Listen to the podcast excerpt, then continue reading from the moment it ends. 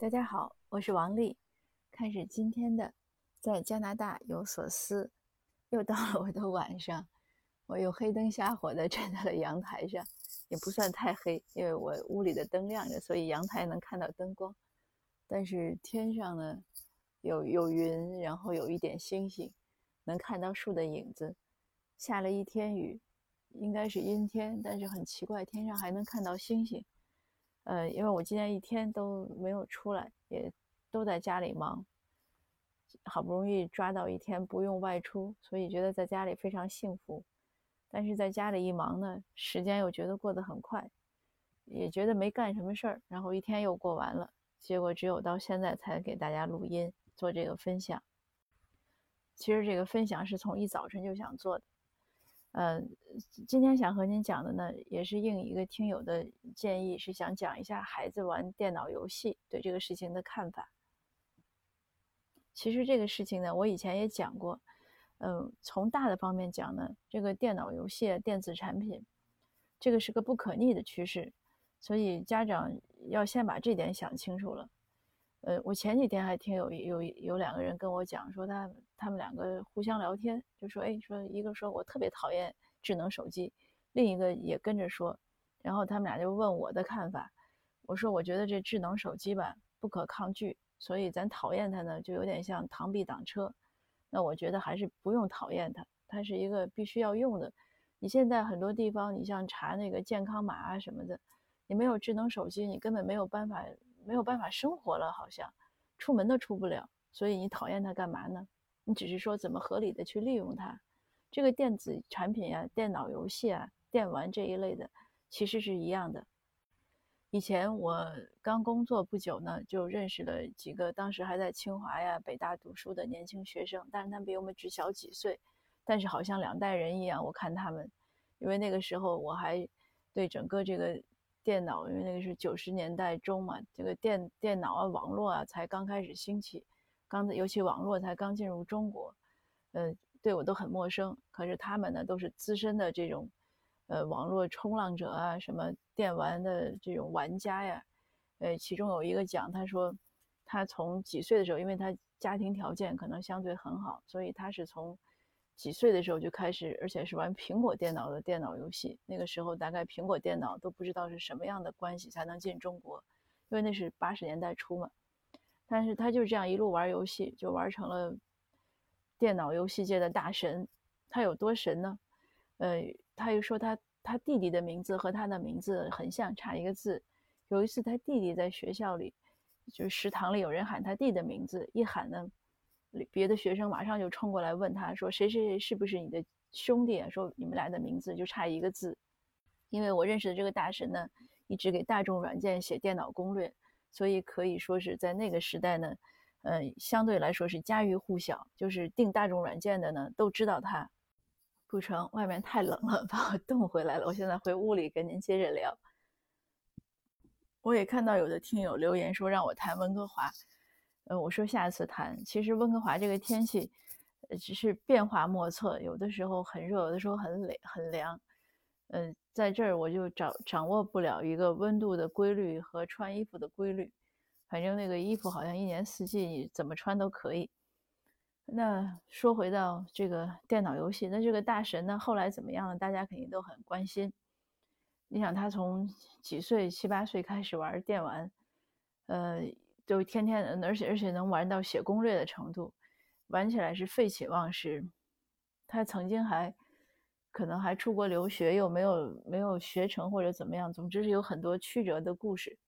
但是我想说的是，但是现在呢，人家也是成功人士，活得好好的，在北京不知道有几套房，开的可能也是豪车，总之是在开公司，呃，做什么投资。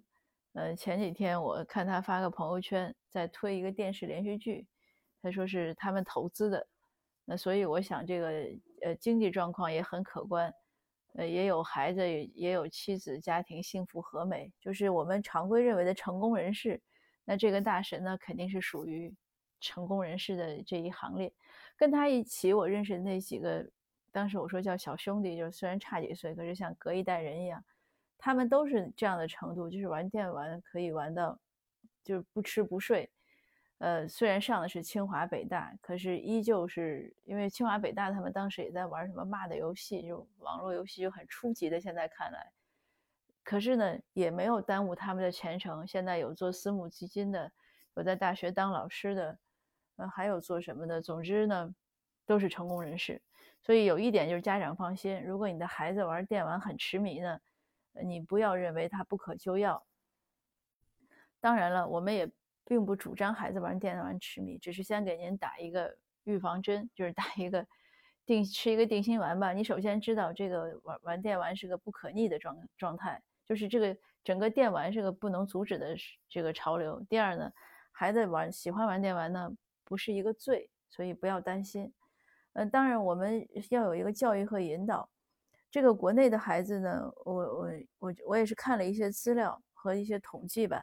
呃，一些分析，他们认为孩子有些就是完全沉迷于网络和电玩，不能自律呢，不能自制呢。呃，有两个主要原因，一个呢，其实就是从小和家庭和尤其和家长疏于联系，可能家长对孩子的关心就是作业写了没有，考了几分，上课听不听话，听没听课，老师有没有表扬，就是很机械的，没有思想和感情的交流。就是让孩子吃得饱、穿得暖，好好学习，呃，上各种课外班。就是孩子精神上的和感情上的比较匮乏，所以呢，他容易在网络和电脑中呢、电玩中呢寻求一些安慰，这是很大的一类，就是所谓空心病。呃，以前我的微信公号上也转推过这个文章，就是空心病，很多大学生自杀啊，或者高中生自杀都是和这个有关，因为。一个人嘛，他一定是需要思想感情的这样的成长和交流，不只是说吃吃饱肚子，他思想和感情饥饿了，他也不行，这是个很很重要的一个方面。另外呢，就是有很多家长呢，这个以前我做分享也讲过很多次，缺乏对孩子自律性的培养，家长管的太多，不肯放手，总是怕孩子错，怕孩子管不好自己。把孩子的时间呀，这个生活呀，规定的严丝合缝的，非常好。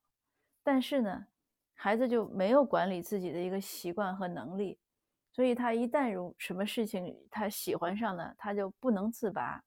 这个呢，其实说到底还是家长的问题。那从这两方面呢，如果您的孩子就是说，你觉得他又是陷入了电玩游戏这个这个泥潭，那你要想一想是什么原因。他一定是有原因的，我们不要把孩子想坏，就是这孩子不是坏，嗯，这孩子也不是懒，不是馋，不是傻，呃，他即使有这些毛病，多半也是从家长身上遗传来的。所以家长呢，要从这些方面这个多自我反省，然后找原因，帮助孩子呢建立一些好的生活和学习习惯、时间管理的习惯。我的孩子也玩游戏，呃，这个真的是没办法，但是他在这边呢要相对玩的少，就是几个原因。第一呢，他们从小在学校呢培养都是他们阅读的习惯，看纸书。我在书里，我的那两本书里也写过，就是讲谈加拿大教育和生活的书里也写过，他们对纸书的这种阅读量非常大，而且学校从小学开始，我觉得他们小学教不教数学什么都不重要，但是一个很大的内容就是教孩子阅读，培养孩子热爱阅读的习惯。他喜欢阅读了，他自然而然就会有一个一个兴趣爱好，那他就不会不一定就只玩游戏了。还有呢，就是这边的那些课外班呢，其实都是兴趣班，没有什么补习班，所以孩子都很 happy，很愿意参加。呃，你想他足球呀、篮球呀、各种球类啊、体育活动啊、音乐、美术都是兴趣班。我小孩从来都是，尤其是他高中以前那些班都是他要报。他要报这个报那个，后来有的时候多的时候，一天要下了学要上两个，我们实在觉得太忙了，觉得对他也是个负担，那他也不愿意退，都是商量说，那你只能选一个，那他选选一个都是这样。但是后来随着年龄越来越大呢，他兴趣也相对集中了，而且有一些呢，比如说一些球类的呢，到了高中以上呢，其实就相对专业了。如果你还是业余水平呢，打的也不带劲了，所以孩子也就不怎么参加了。所以这是第二个原因，就是他忙起来，他就不去，不能不会只是陷在游戏中。第三个呢，就是时间管理，这个呢确实从小就要培养他。那我从从我孩子小的时候呢，我确实也是在这样培养他。一个原因也是因为我比较懒和比较忙，我不想管他那么多事儿。所以从他刚开始有作业的时候，呃，他当时补英文的时候，一老师说那个作业叫妈妈过来听，我说我不听，你跟他讲，那都是他的事儿。那这样呢，我就把自己解放了。我还有个相相似的例子，就是你可能您听过，现在有的小孩戴那种就是近视矫正镜眼镜，晚上。但那个东西的清洗和佩戴很麻烦的，尤其清洗。我有个朋友，他闺女就戴那个，他闺女和我儿子一同岁，他闺女小的时候，初中的时候开始戴，就是自己洗，我都很吃惊，我都怕他那个孩子洗不干净，因为那孩子暑假时候来我们这边住两周，上夏令营。但是他说没问题，他说我能洗干净。然后他就讲，他说他从一开始戴，他妈妈就跟他说。哎，你过来，我教你，你教你洗，你自己带。说要不然这以后就是我的事儿，所以就是懒人的孩子早当家。那他妈妈和我是朋友，可能我们也是一类的人。那这小孩人从小就自己会做这些事儿，这就是对孩子的督促和培养。那我呢，一直在我孩子小的时候呢，从小我们都是这样提醒他做事情。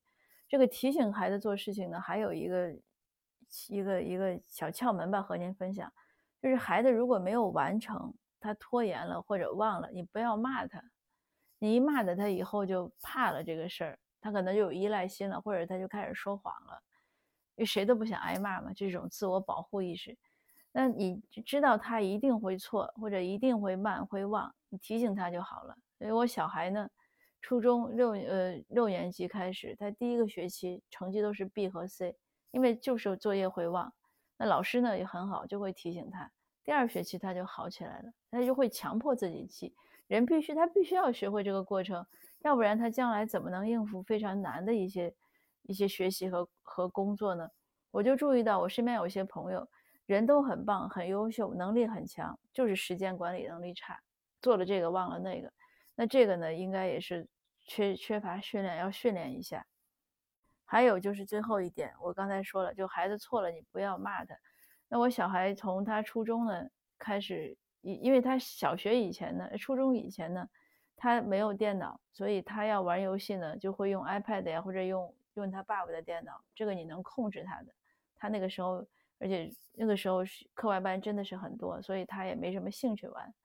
可是到初中以后呢，他们上学必须要用电脑，给他配了电脑。那你玩他玩游戏，你就很难控制了。但是我们规定他，比如说周末，你只有周末的时候可以玩多长时间，平时呢尽量不要玩。虽然话是这样说，哎，小孩嘛，他终究是小孩。那个电脑、那个笔记本、那个电脑一屏幕一竖在那儿，你也不知道他在干嘛。我有时候看他很专心的时候呢，我就觉得他在玩游戏，因为他学习的时候不会那么专心。我就会问他，我说你在干嘛？这个时候他很诚实，他都会讲说我在玩游戏。那如果不该是该是就是不是他该玩的时候，那我就会问他，我说你现在该玩吗？他说不应该。我说那怎么办呢？他说那我不玩了。基本上都是这个对话套路。我不会骂他，因为你只要一一吼他一凶他，他以后就不会跟你讲实话了，那就更麻烦。所以这个呢，我就提醒大家。那如果说因为我的孩子确实是没有没有沉迷在里面。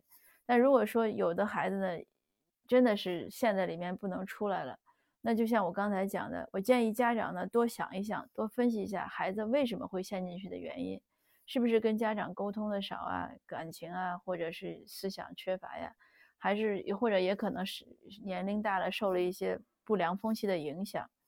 那这样这这样的时候呢，我建议呢就不能骂，不能打，家长呢还是要从爱和。接纳和包容出发，多对孩子有引导。比如说呀，你可以带他说：“哎，我们出去遛个弯儿吧，我们去上个街吧，我们聊聊天呀。”他刚开始可能没有兴趣，但是他慢慢的会有兴趣，而且你总是能找到他的兴趣点。比他可能有的小孩爱吃，那你带他出去吃个饭。那出去吃饭呢，就是还有一点就是家长呢不要每天拿着手机玩游戏或者刷朋友圈。我见过很多也是家长拿个手机，孩子拿个手机，各刷各的，一起吃个饭。那其实呢，还不如在家待着呢。所以家长也要想想自己的一些一些言行表率。那如果说不想让孩子玩游戏，那全家呢是不是都可以不用这个电子产品？咱们一起看看书呀，呃，一起做点什么活呀，或者一起出去锻炼呀。这个体育锻炼也是对孩子很好，因为他体育锻炼呢，能让他这种情绪愉快，嗯，他也能转移注意力，所以要多想办法。当然，可能可能越陷得越深呢，你拔起来就拔出来就越难。但家长呢也是要有信心，而且要知道必须要帮孩子。如果孩子真的陷进去了，那家长是要责无旁贷的要去帮孩子，而且一定要非常非常有耐心，不要家长先烦了或者放弃了，那对孩子呢是个双重的打击。那今天的分享呢就到这儿，谢谢您的收听，我们下次见。